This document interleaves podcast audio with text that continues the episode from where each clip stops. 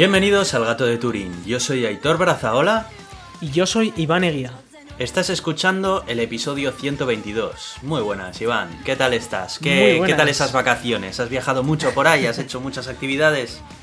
Pues he hecho muchas actividades, pero no viajar no se puede todavía, a pesar de que, bueno, como ya hemos comentado muchas veces, pues aquí salimos a dar paseos todos los días. eh, Sí, sí, te quiero dar un poquito de envidia, porque es lo que hay. eh, todos los días, pues eso, tres paseitos de una hora con el perro, con mi pareja, saludando a los vecinos, mal, los perros muy mal, jugando. tío, muy mal, muy mal.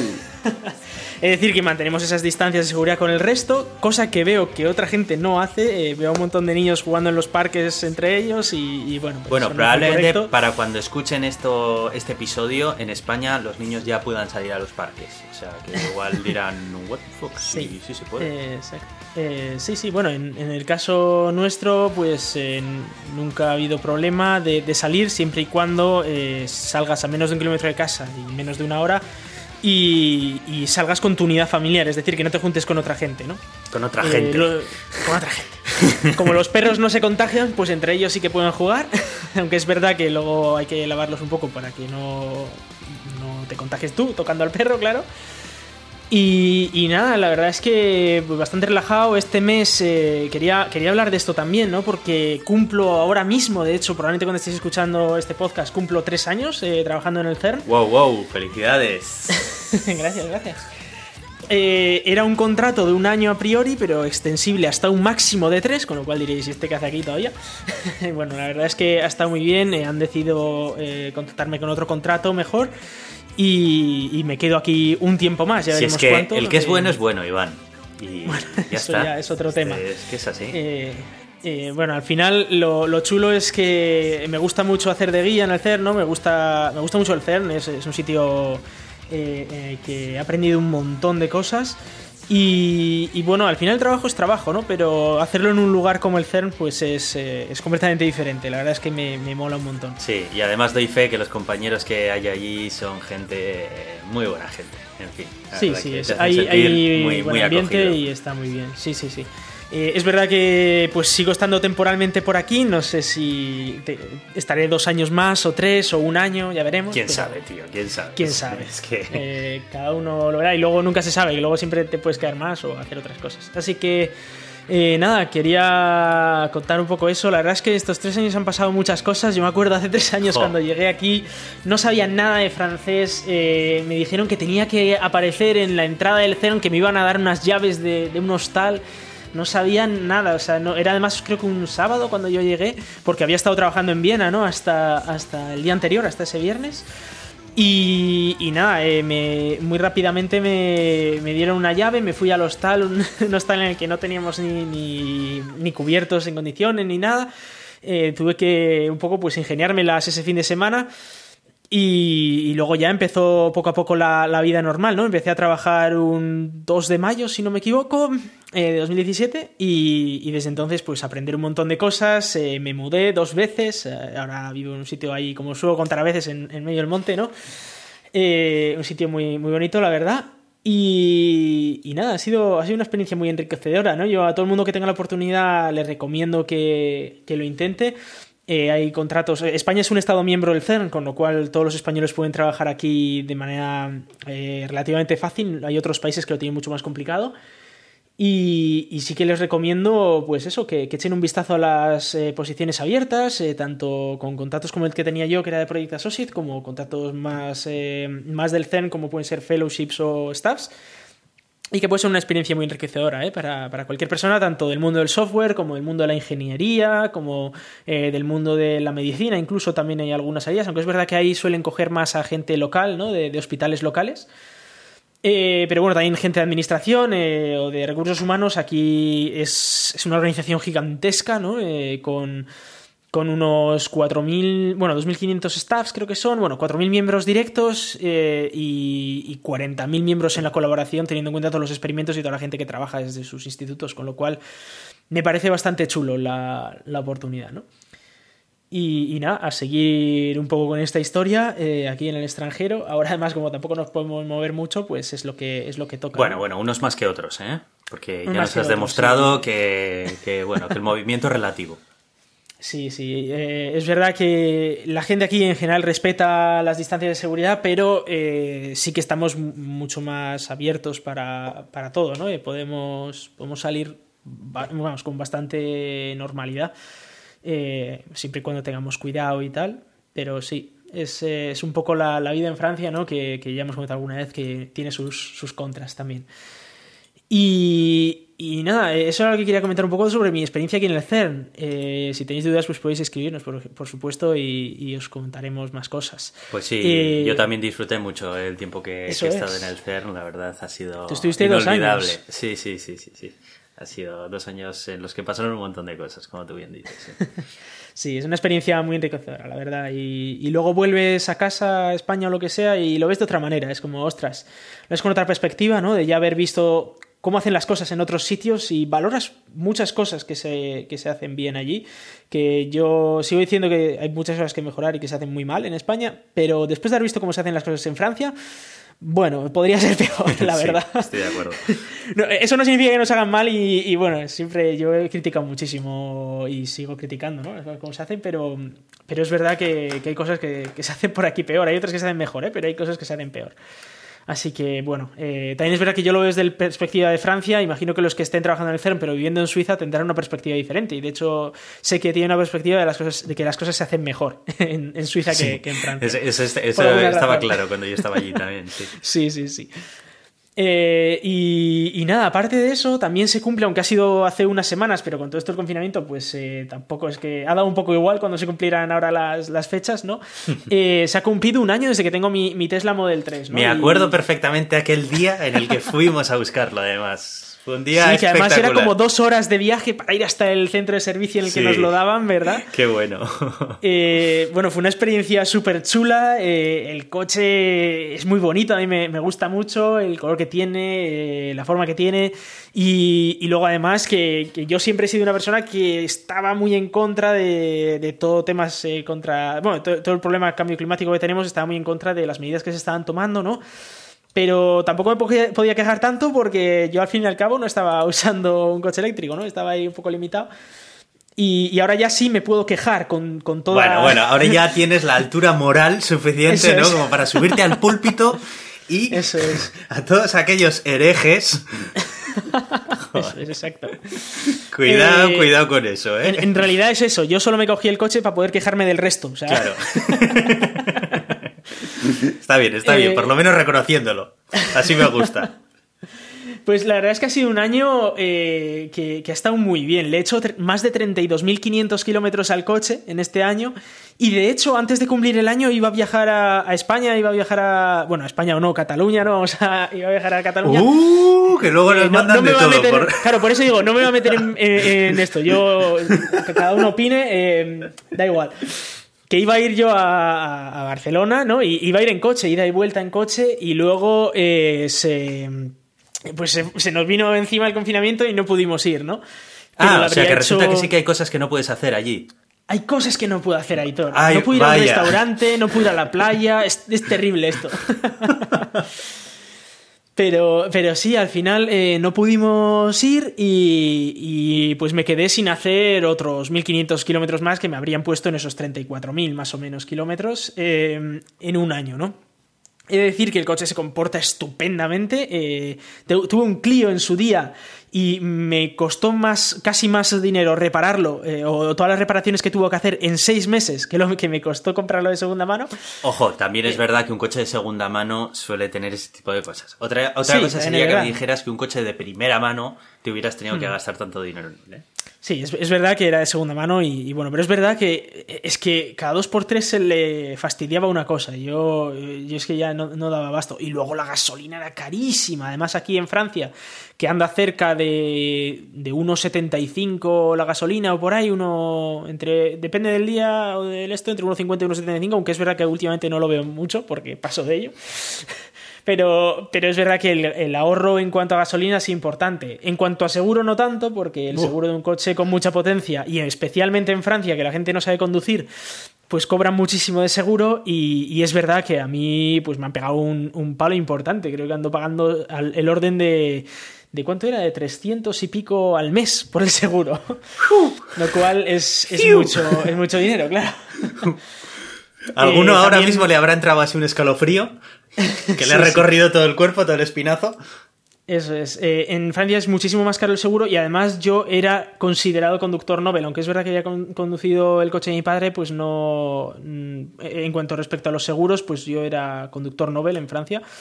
Así que, pues os podéis imaginar, llega un chaval de, de 25 años o 26 años, se compra un coche de 350 caballos, no ha conducido en su vida eh, pues eh, le vas a cobrar una pasta brutal por, el coche, ¿no? Es, lo, que, lo que había. Ya te digo, que el del asegurador ahí frotándose las manos. sí, sí, sí. y eso que lo tengo con una franquicia de 900 euros, ojo, ¿eh? que, a todo esto, mejor que no me pegue ningún golpe porque si no me toca pagar una barbaridad, aparte de lo que ya se paga. Hasta 900 pavos salen de tu bolsillo. eso es, exacto. Y, bueno, eh, dejando de lado ese tema del seguro, la verdad es que ha sido bastante chulo. Mucha gente eh, andaba preocupada por, primero, por las baterías de litio, ¿no? Que pierden capacidad.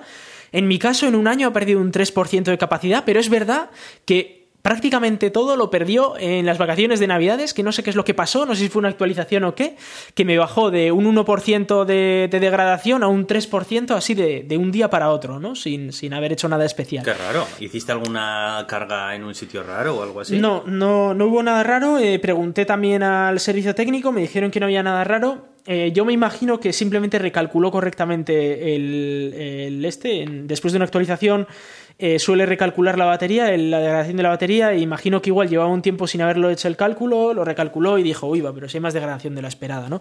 Eh, he estado viendo qué es lo que le pasa a la flota en general, porque tenemos estadísticas, hay una página web en la que puedes ver estadísticas tanto de tu coche como de otros coches, y parece ser que es normal que en un año se pierda, bueno, en un año no, es por kilometraje lo que se suele hacer, y en esos 30.000 kilómetros es normal que un 3% de, de autonomía se pierda. Luego esa pérdida se va limitando con el tiempo y deja de perder tanta, tanta batería, ¿no?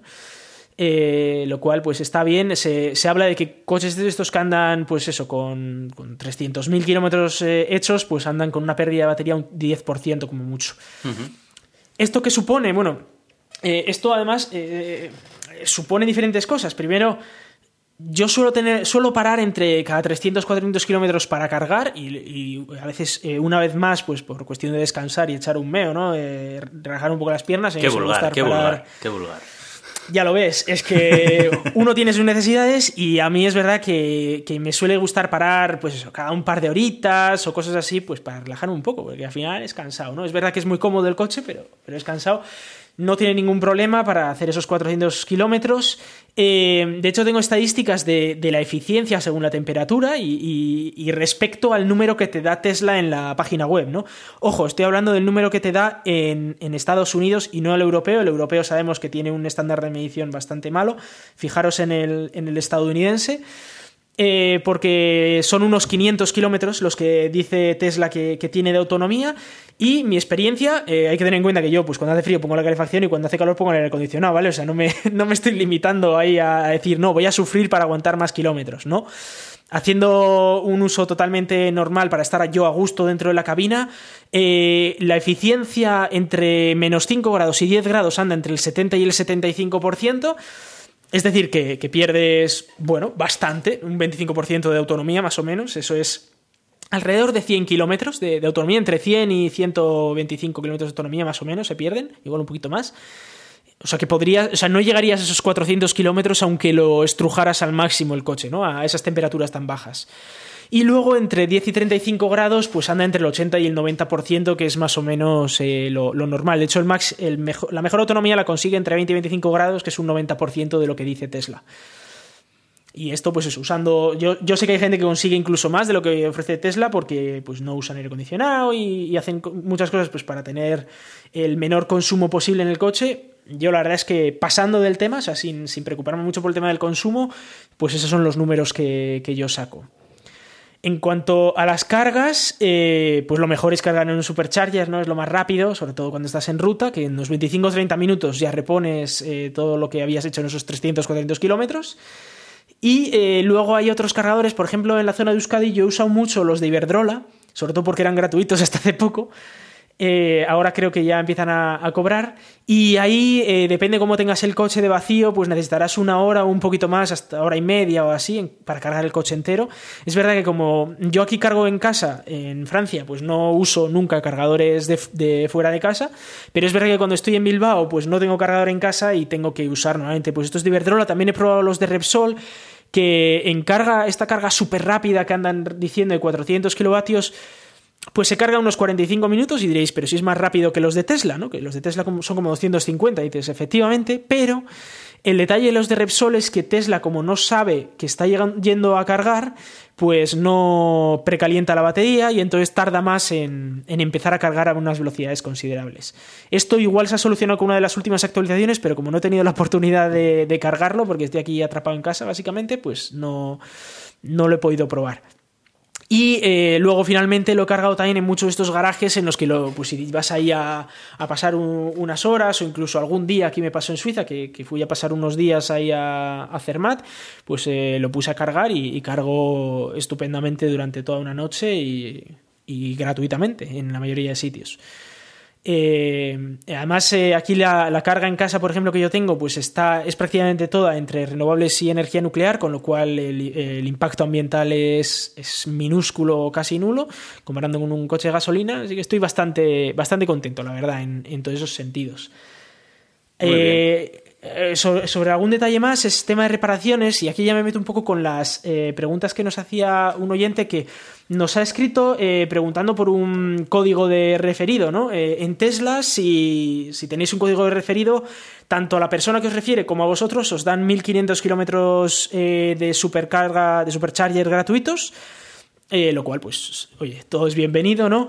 Eh, nosotros no lo tenemos anunciado en ningún sitio, pues es verdad que yo, pues por tener un Tesla, tengo un código de referido. Si alguno está pensando en comprar un Tesla y quiere esos 1500 kilómetros de autonomía y de paso me quiere dar a mí otros 1500, pues que nos escriba y, yo se lo paso sin problemas.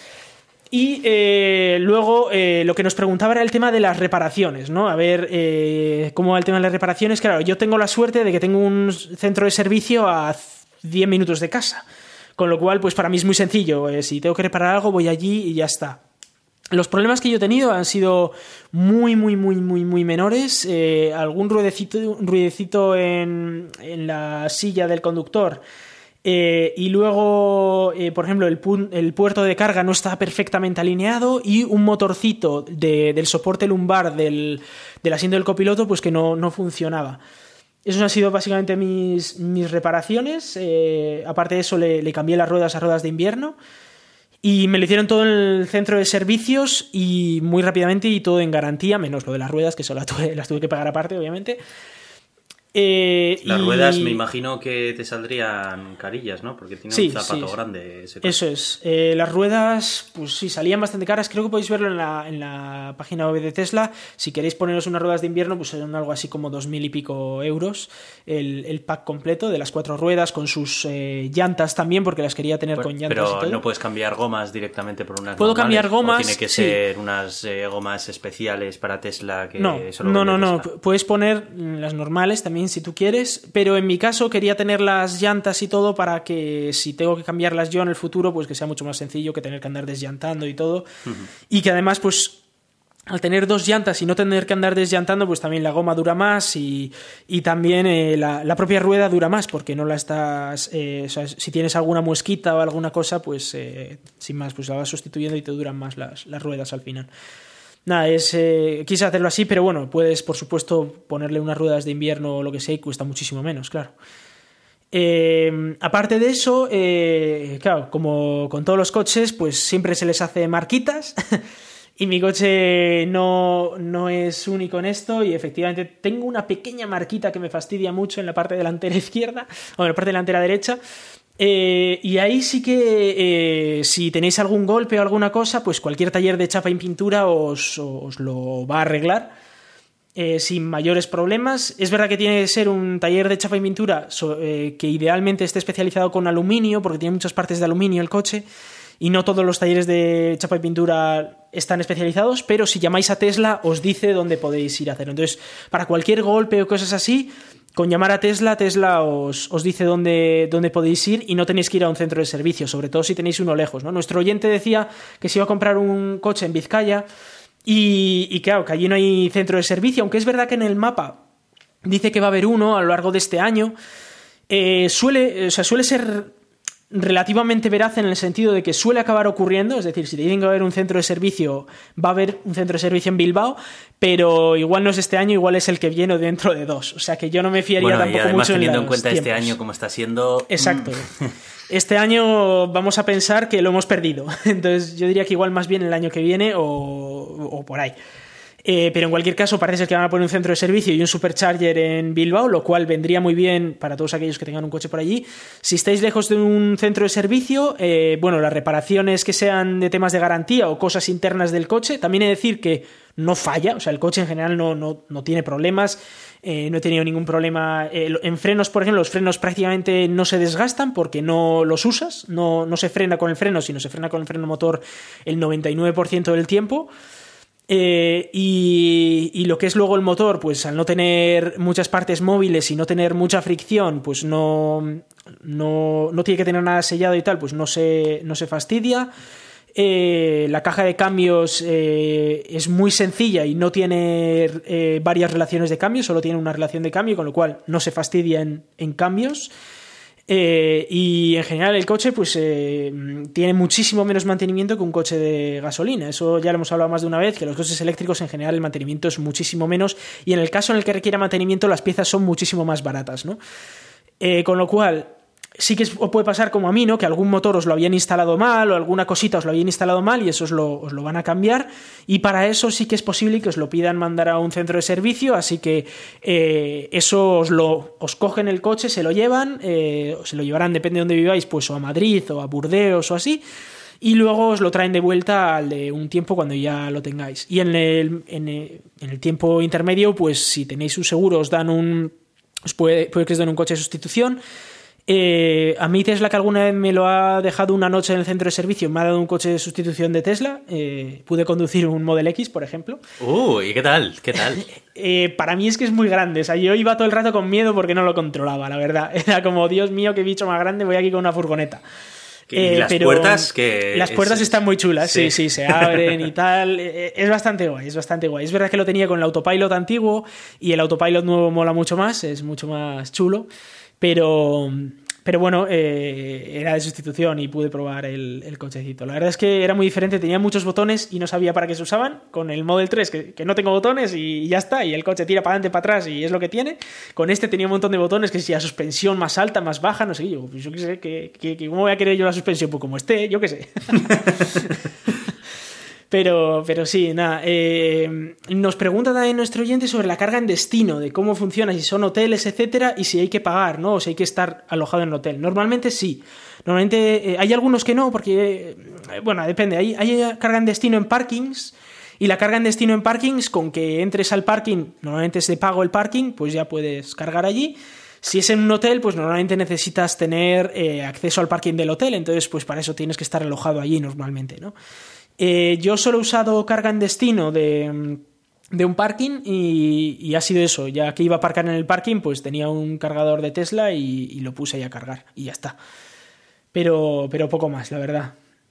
Y, y, nada, pues esa ha sido un poco mi experiencia. No sé si tienes tú, Aitor, alguna duda o alguna cosa que quieres preguntarme. Eh, no, la verdad, porque bueno, yo, claro, yo también he estado viviéndolo un poco de cerca, sobre todo todo el tiempo que he estado allí contigo, ¿no? Entonces, bueno, la mayoría de cosas que te iban saliendo, pues rápidamente me enteraba. Pero, pero no, la verdad es que pues es un cochazo, no sé qué quieres que te diga, la verdad.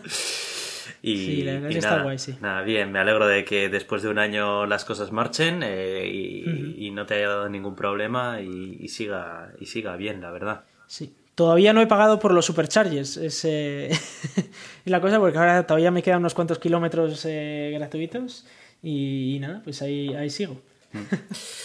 Bueno, pues nada, eh, yo simplemente te iba a decir que teníamos un podcast tú y yo. Y sí, sí, teníamos, sí, sí, sí, Teníamos algunas noticias también. Bueno, noticias, sí, sí, sí, Yo creo que yo creo que podemos dar, podemos ir empezando con ellas, ¿no? Pues sí, sí, sí. Vamos a, vamos a empezar con las noticias, venga. tenía aquí una noticia de eh, un planeta extrasolar, presunto planeta extrasolar, vamos a hablarle, eh, porque ha desaparecido el planeta. y, eso es muy llamativo, ¿no? Hablábamos del de, el exoplaneta Formalhaut B, y esto viene a ser que allá por 2004 el Hubble sacó una foto de esta estrella, es una estrella muy jovencita, que tiene un montón de polvo a su alrededor, un anillo de polvo a su alrededor, y al lado del anillo de repente apareció un punto de luz. Era un punto de luz que estaba emitiendo su propia luz, es decir, que estaba súper caliente, al rojo vivo. Y, no podía ser otra cosa que un planeta, ¿no? Es lo que al principio se pensó. Y dijeron, hemos descubierto el planeta Formalhaut B. B porque no es la estrella, ¿no? La estrella sería la A y el B es el planeta.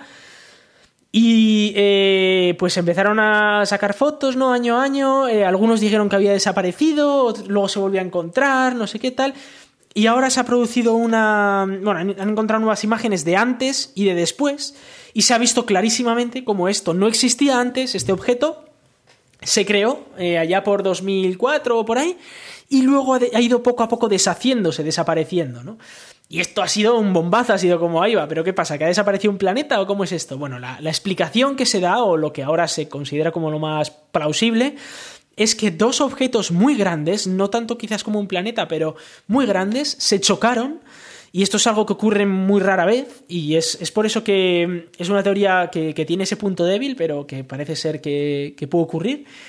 Pues se chocaron y el impacto fue muy grande, entonces en un primer momento todo, todo ese material se puso al rojo vivo y se vio desde muy lejos, pero luego se fue, poco a poco separando ¿no? esos trocitos restantes y enfriando y entonces pues eh, ya se ve mucho, no se ve, se fue desapareciendo, digamos, ese punto en el que hubo la colisión. La verdad es que me parece súper apasionante porque no estamos acostumbrados a, a ver cataclismos de este de este estilo, ¿no? Y, bueno, os recomiendo que veáis las imágenes del artículo del Animarín y que os lo leáis, porque es eh, súper chulo, la verdad. Es eh, ver ese, ese impacto, haberlo visto en directo, es súper chulo. Es que, claro, somos tan breves en el, en el cosmos que el mm. coincidir con uno de estos eventos, ¿verdad? Es, ¿Sí? cercanos eh, a nosotros y que tengamos la capacidad de poder observarlos es alucinante, ¿no? Porque, llevamos aquí, nada, un respiro con respecto a la edad cosmológica. Eso es. Y además hay que tener en cuenta que esta estrella, Formalhaut, está a 25 años luz, es decir, que está muy, muy, muy cerquita, una de las estrellas más cercanas que tenemos, y es una de las más brillantes en el firmamento, con lo cual eh, es algo que, está como muy, muy cerca, ¿no? Como que, que, nos toca muy de cerca. A pesar de que, bueno, tardaríamos esos 40.000, 70.000 años en llegarnos si mandáramos una sonda, pero bueno, pero dejando eso de lado, eh, pues es, es, una experiencia chula haber estado en este momento. Pues sí, la verdad. Eh, yo, traigo, yo traigo una noticia relacionada con el estándar Wi-Fi y es que parece ser que la FCC de los Estados Unidos, que es la agencia que eh, gestiona todos los estándares relacionados pues, con tema de la tecnología, telecomunicaciones y así, finalmente ha dado el aprobado para eh, la ampliación a los 6 GHz de la banda dedicada al Wi-Fi, para el estándar que propone la Wi-Fi Alliance del Wi-Fi 6E. El Wi-Fi 6, eh, bueno, es un Wi-Fi que ya eh, fue anunciado y que próximamente ya muchos dispositivos van a traer incluidos, de hecho ya, ya se están vendiendo dispositivos con Wi-Fi 6 y que amplía el ancho de banda y que bueno pues permite un montón de mejoras en cuanto a alcance y, capacidad de, transferencia de datos. El Wi-Fi 6E es una pequeña variante que lo que hace es que pueda utilizar no solamente las bandas de megahercios que utiliza actualmente, la de 2,4 y la de 5, sino que además también va a poder utilizar la de los 6 gigahercios. Esto es importante porque los 6 Vamos a poder enviar mm, muchísima más cantidad de datos por segundo. Eh, dicen que bueno, que vamos a poder eh, conseguir un máximo teórico de 10 gigabits por segundo. Esto es eh, muchísimo, es, mucho más de lo que muchas operadoras incluso son capaces de llevar a, la casa. entonces, bueno, esto es un salto en, nuestras conexiones inalámbricas que ya prepara un poco el terreno, ¿no? Para que también las, las eh, líneas de, Internet que están ofreciendo los operadores puedan empezar a ampliar ya de, los 600 que muchas veces hemos visto en varias operadoras nacionales a más de 600. De hecho, eh, recuerdo que hay una operadora en Suiza que ofrece 10 gigabits por segundo, si no me equivoco. Creo que se llama Salt, ¿no? Sí, sí, sí, eso es. Que, que, bueno, que yo cuando estaba allí alucinaba cuando veía lo de 10 gigabits por segundo. En plan, en tu casa es, es como wow, ¿no? Eh, hay que tener en cuenta que muchas, eh, muchas personas no tienen un, un router que, aunque les llegue esa capacidad, sea capaz de distribuirlo en su red local.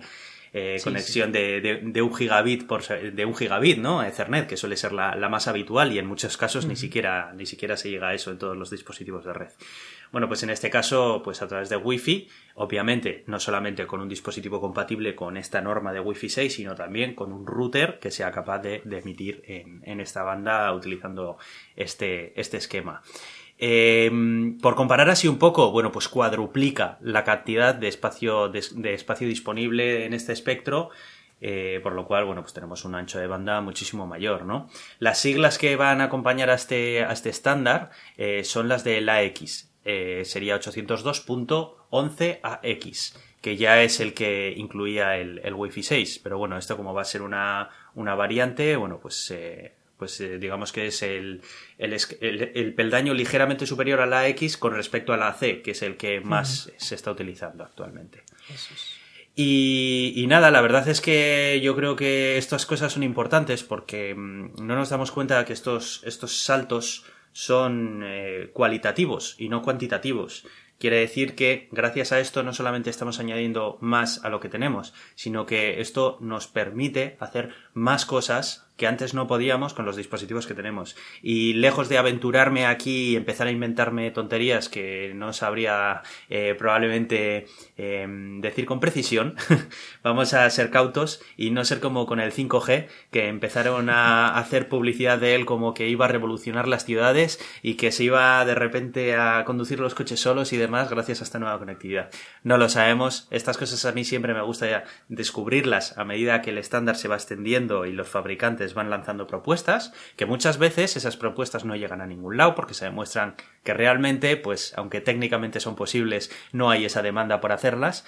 y luego al final muchas veces triunfan otras propuestas que, que normalmente pues nadie había, habría pensado que quizás podrían tener, podrían tener cabida, ¿no?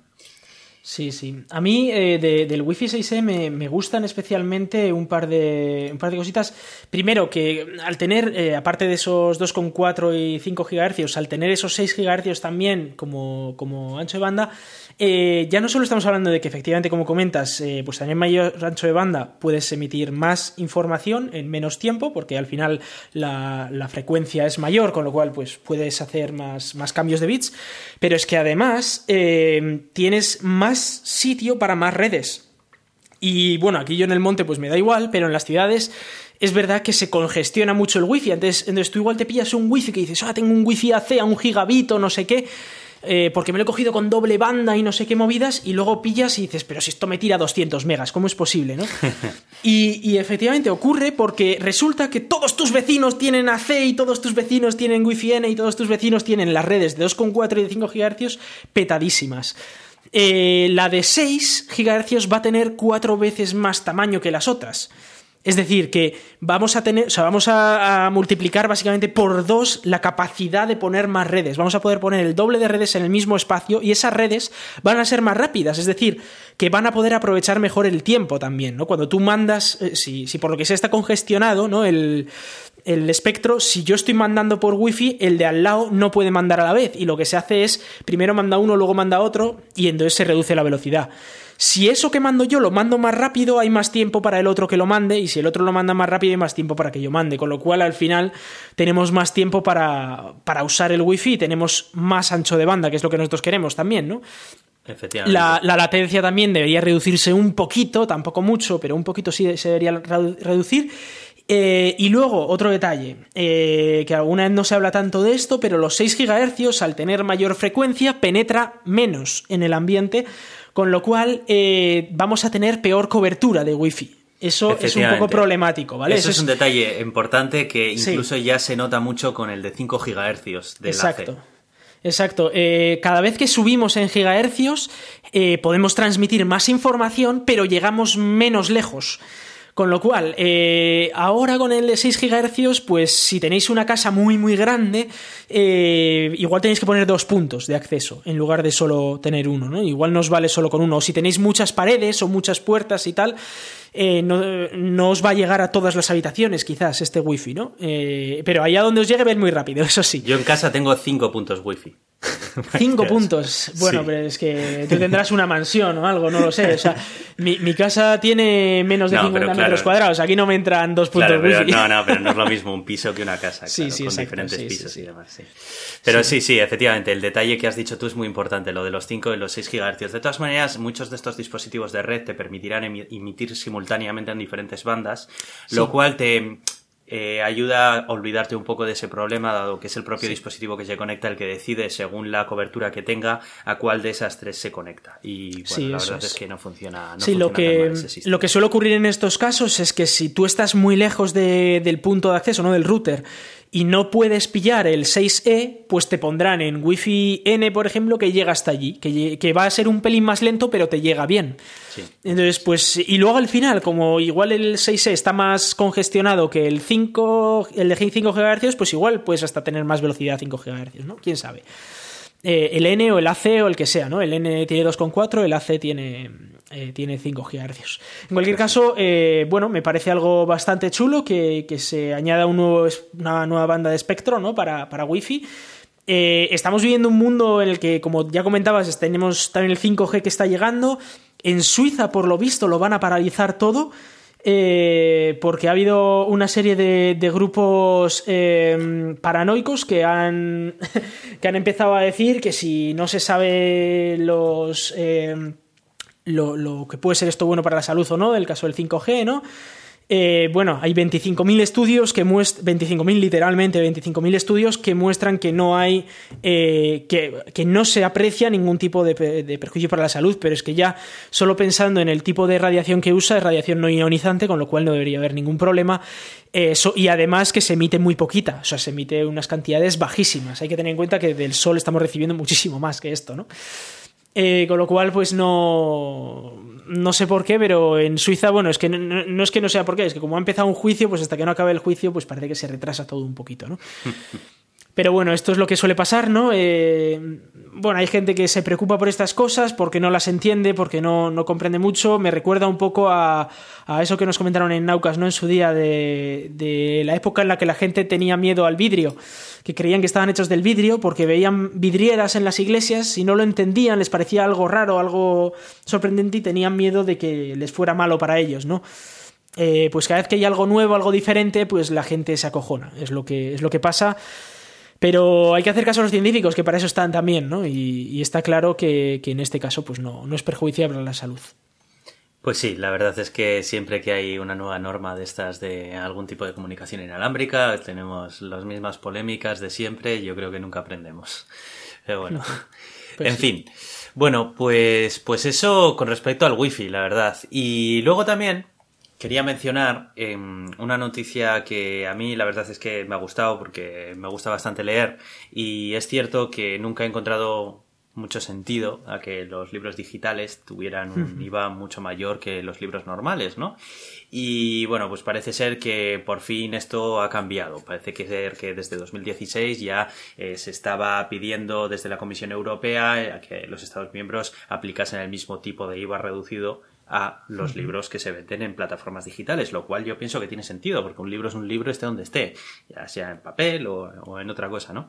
Entonces, bueno, pasamos de tener el, IVA normal, que si no me equivoco son 21% de IVA, ¿no? Sí, Creo. Exacto, 21% de IVA, a tener un 4% de IVA, que es bastante menos. Así que yo creo que esto se tiene que notar en los precios de los ebooks y, bueno, y a ver si también, bueno, pues promueve un poco también el mercado de, de, los libros y demás, que, a mí personalmente, ya te digo, es una afición que me, que me encanta. Esto es una gran noticia porque mi, mi libro baja de precio, Hitor. ¿Te lo puedes creer? Bueno, bueno, bueno, bueno, bueno. Haz publicidad de tu libro, aprovecha, anda. Eh, bueno, mi libro, que, que, ahora no está 100% actualizado, pero que, que sigue estando ahí, ¿no? Eh, lo podéis coger en Packet en Packet Publishing y, eso, que, os explicará cómo hacer, eh, cómo mejorar la eficiencia de vuestras aplicaciones si estáis programando en Rust, que lo deberíais estar haciendo porque no entiendo qué estáis haciendo en otro lenguaje, pero bueno. Bueno, de lado. bueno. Nada, es broma. Si yo en realidad trabajo en JavaScript casi todo el tiempo en el trabajo, así que tampoco me va a pegar mucho por esto. Pero estoy haciendo un compilador de Rust, eh, eh, o sea, de JavaScript en Rust para no tener que usar tanto JavaScript. Eh, nada, dejando eso de lado, pues sí, si a alguno le interesa saber truquitos, están aprendiendo a programar en Rust o cosas así, o, y quieren tener truquitos de cómo mejorar esto, ¿no? pues os recomiendo echar un vistazo al libro. no sé, yo he recibido bastante buenas valoraciones de, la gente que, lo ha leído, tanto de colegas como de, de gente desconocida de Internet que lo han leído y les ha gustado y han aprendido cositas que no, que no sabían y, bueno, eh, puede, puede ser útil, la verdad. Y luego, pues por supuesto, colaborad en, en proyectos open source. Dime, editor. ¿Has notado alguna diferencia en el precio o igual ni lo has estado mirando? Eh, el precio, el tema es que, claro, yo tengo aquí el precio de Francia, entonces en Francia no ha cambiado nada ah, y, no, y no le veo el cambio. Quizás en España ya haya bajado de precio o bajará en las próximas semanas eh, ese, ese IVA, ¿no? Eh, no sé, como se ha paralizado todo, tampoco tengo estadísticas de venta de finales del año pasado, o sea, no tengo estadísticas de venta desde octubre del año pasado, porque se ha paralizado ahora todo con el coronavirus y no, no estamos recibiendo ninguna estadísticas, ¿no? Pero bueno, ya... Pero en cualquier caso es, algo interesante este tipo de libros, ¿no? Para, mejorar un poquito el conocimiento del lenguaje y, aprender, bueno, mejoras de eficiencia, ¿no? Para, para los proyectos. Pues sí, sí, sí, no, la verdad es que además está redactado de una manera bastante sencilla de, entender y de leer y demás. Estaba mirándolo ahora, a ver, Rust High Performance en la tienda oficial de Packet, pero claro, ahora mismo me sale United States, a ver si lo puedo cambiar a, a España, a ver. Europe, ah, lo tienen diferenciado nada más que por, por continente, parece ser. Mira, pone 26,99 euros ahora mismo y te pone que antes costaba 29,99 y que puedes ahorrar un 10%. Ah, eso es que está en descuento, sí, sí, sí. Ah, pues ahí, lo tenéis, efectivamente. Yo no sé si a esto todavía le han aplicado el cambio de... Creo que no, porque estoy viendo que en Estados Unidos también está rebajado un 10% ahora. Bueno, me imagino que esto irá llegando gradualmente a todas las tiendas de ebooks. Muy bien. Bueno, pues eh, vamos a hablar de eh, nuestro querido Facebook y nuestro querido WhatsApp, que como ya sabéis aquí eh, le tenemos una adoración máxima y siempre hablamos bien de ellos como, como del PSOE. Vamos a ver, eh, que WhatsApp quiere seguir poniendo, o sea, quiere poner publicidad en, bueno, Facebook quiere poner publicidad en WhatsApp, ¿no? Eh, recordamos que WhatsApp fue comprado por Facebook porque Facebook no tenía suficiente con saber la vida de todo el mundo, sino que además quería saber lo que nos escribíamos los unos a los otros. Entonces empezaron a leer todos nuestros mensajes, eh, que sí, le han denunciado ya un par de veces y ha tenido que pagar sus respectivas multas. Y ahora quieren aprovechar esa información que tienen sobre nuestro cómo usamos nuestros WhatsApp para ponernos publicidad y para seguir eh, pues persiguiéndonos y digamos eh, a pesar de que dijeron cuando lo compraron que no iban a hacerlo. Ojo esto vamos que eso es lo que más clama al cielo. Que dijeron no no os preocupéis que va a seguir todo igual sí ya. Y una mm. a ver si compras otra empresa no es para dejarla igual que está eso es así. Efectivamente, efectivamente. Eso es, así. Eso es, vamos. Eh, si dices lo contrario, estás mintiendo y todo el mundo que oye lo contrario tiene que saber que le estás mintiendo. Como Facebook normalmente miente, eso es algo esperable. Pero dejando eso de lado, eh, el hecho de que, de que sigan por ese camino lo intentaron hacer de varias maneras, eh, pero las legislaciones, entre otras cosas, les estaban parando el que hicieran eso. Parece ser que, por un portavoz se ha sabido que parece ser eh, que sí que existe esa posibilidad a un medio plazo largo plazo, no va a ocurrir eh, probablemente en los próximos meses, pero que sí que parece ser que, está todavía en la lista de cosas por hacer y están todavía peleando a ver cómo pueden llevar eso a cabo, ¿no? O sea que, no nos olvidemos de que va a haber publicidad en WhatsApp y que, que habrá, ahora dentro de poco. O dentro de mucho, no lo sé, ya veremos cuándo. Mm, no sé, eh, si con esto se, se, empiezan a extender otras plataformas de mensajería, pues yo creo que ganamos un poco todos, ¿no? Sinceramente. Eh, Eh, sí, se ha visto que recientemente ha habido un repunte de usuarios en Telegram. En Que han llegado los están- 400 millones, por cierto. Efectivamente, están celebrando esto como, como si no hubiera mañana y, y nada, y, y es que sinceramente, en cuanto a funcionalidad, ya olvidándonos de temas técnicos que a mucha gente de a pie no le importa, en cuanto a funcionalidad y multiplataforma y de todo, es que son todo ventajas. Y Sí. bueno, hablo de Telegram porque es la que más utilizo, pero estoy seguro de que hay muchos otros sistemas de mensajería por ahí que también están muy bien y que, que no es el único WhatsApp, ¿sabes? O sea, es que, que no se acaba el mundo, hay más cosas ahí fuera, hay un, un universo ahí fuera, ¿no? Eso Pues suele sí. decir. Sí, sí, sí, sí. Eh, y es verdad que cada vez hay más gente en Telegram, o sea que probablemente muchos de vuestros contactos ya están en Telegram y no lo sabéis. Simplemente tenéis que mirar, buscarlos y ahí os los encontraréis.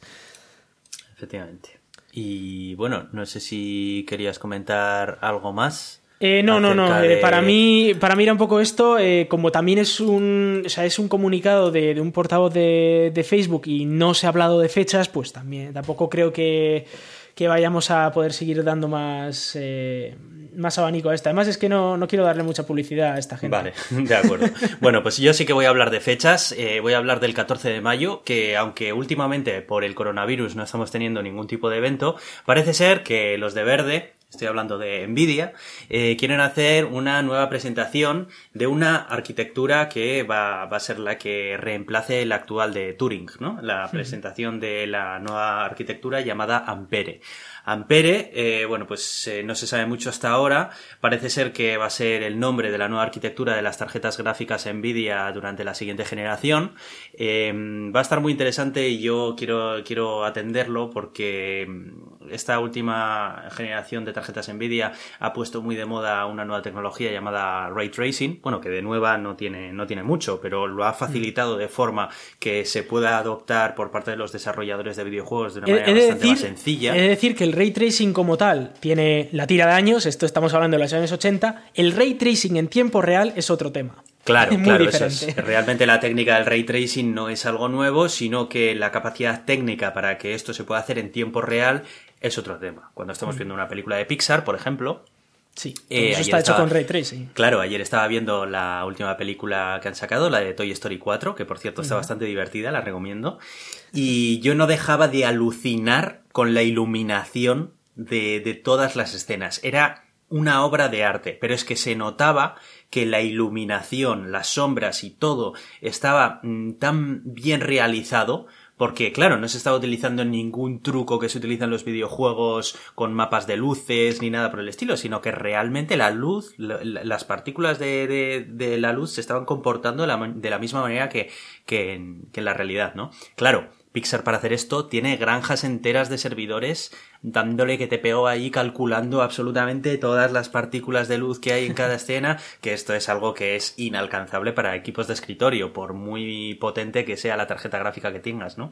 Por eso Turing ya trajo en sus propias tarjetas gráficas pues unos módulos que estaban pensados para esa optimización mediante hardware para poder realizar ese tipo de, de cálculos, ¿no? Entonces, bueno, las nuevas consolas que van a salir ahora ya van a traer también esta tecnología en su hardware y vamos a ver cuál es el siguiente paso de Nvidia, que va a ser lo que, bueno, pues se, se vea si estas consolas eh, también pues se van a quedar un poco atrás con respecto a lo nuevo que va a sacar o simplemente va a ser una evolución muy continuista desde el punto de vista de que, bueno, pues sí que es una mejora con respecto a Turing, pero que tampoco supone nada, nada del otro mundo. Y lo importante de esto es que este tipo de, de anuncios de tecnologías eh, que, saca Nvidia, al final, si son realmente buenas, si son realmente demandadas, el resto, la competencia, los otros fabricantes, también toman ese camino, ¿no? Entonces, es interesante, aunque no te guste Nvidia,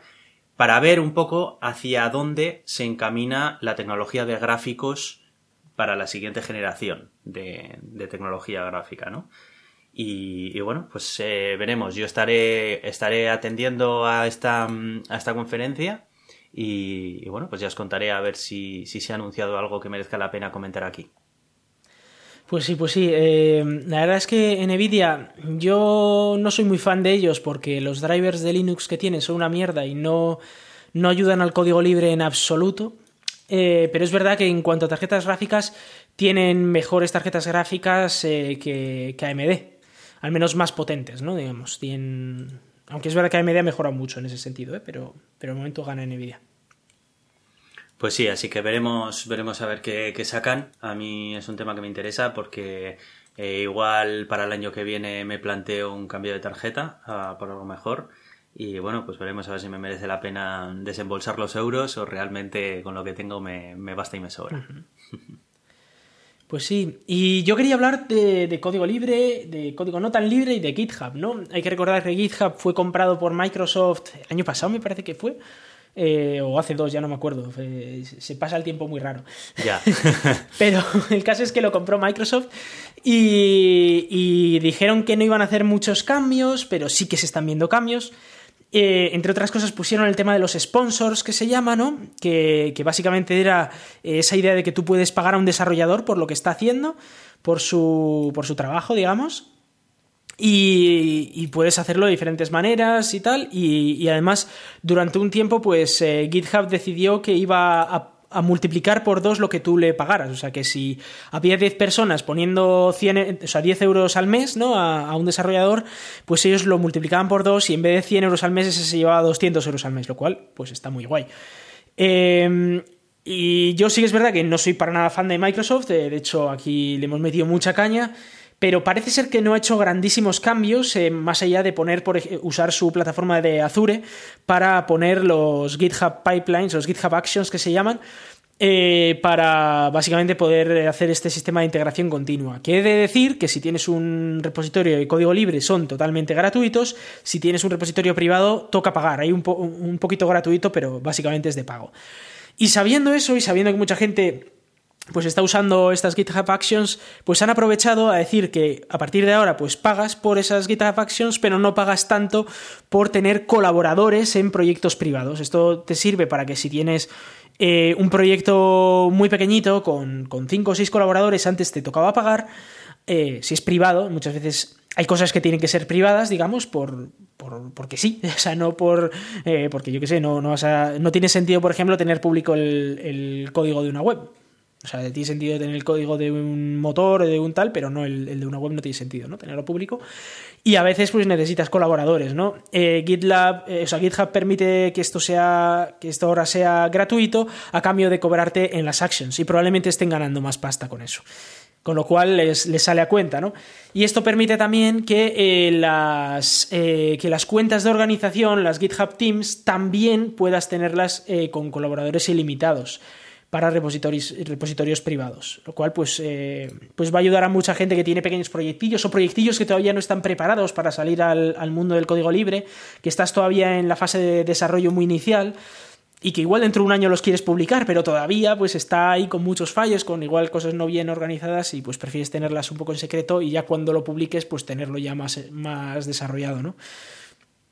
Pues, pues sí, pues eh, yo, ya, yo ya he empezado a utilizar estos repositorios privados. Eh, uh -huh. Se agradece porque es cierto que.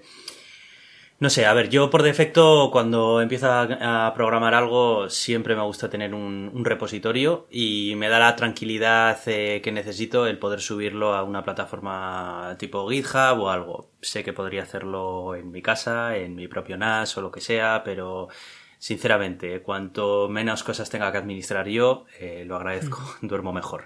Y hay muchos proyectos que, pues, lo, lo, lo, que dices tú, que igual por el ámbito que tienen o por lo que sea, pues, ni aporta nada que sean públicos, ni, ni tampoco muchas veces te puedes permitir hacerlos públicos, porque quizás son algo relacionado con la empresa para la que trabajas, que, bueno, pues por la política que tenga no te, no, no autorice a poder publicar ciertas cosas o lo que sea, ¿no?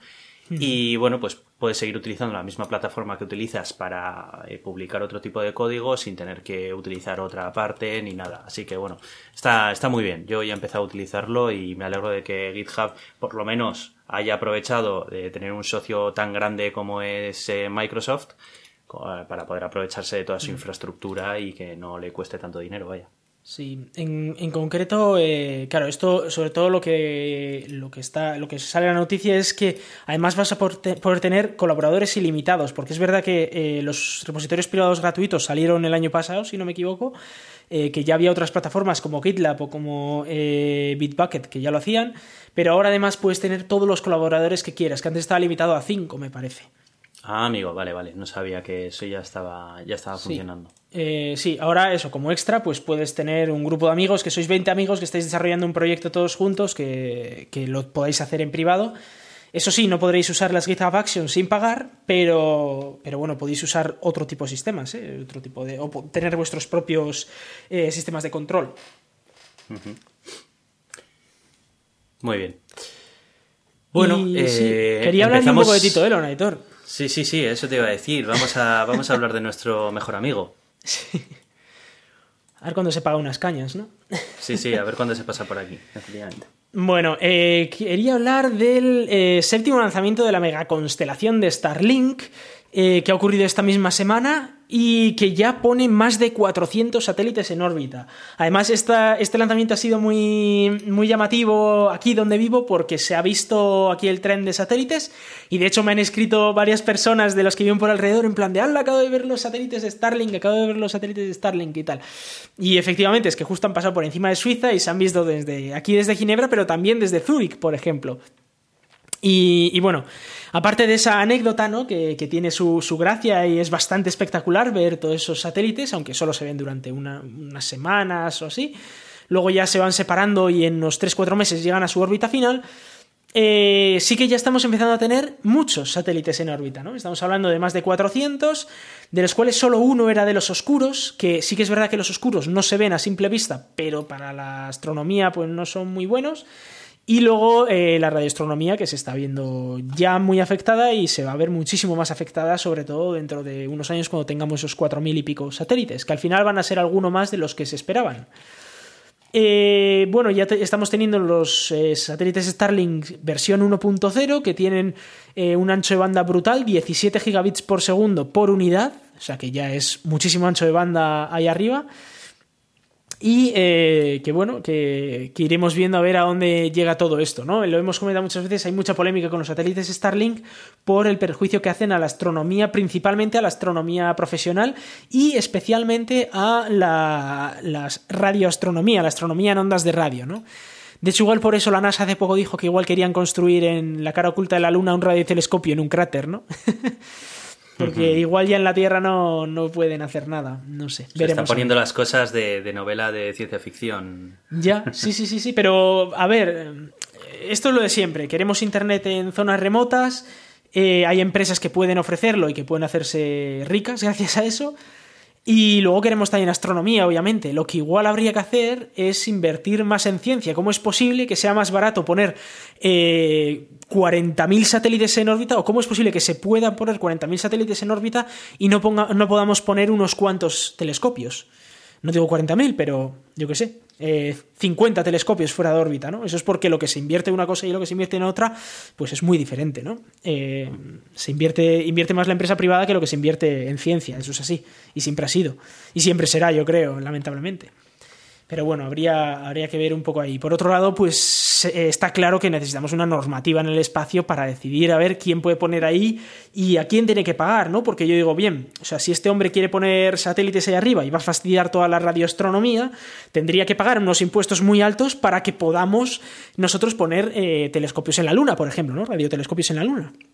Me parece lo lógico, ¿no? En plan de, vale, te dejamos a ti cargarte toda la, la, atmósfera, bueno, toda la parte terrestre, vale, te lo permitimos, pero a cambio nos tienes que pagar un telescopio en otro lado, o sea, es que me parece lo lógico, vamos.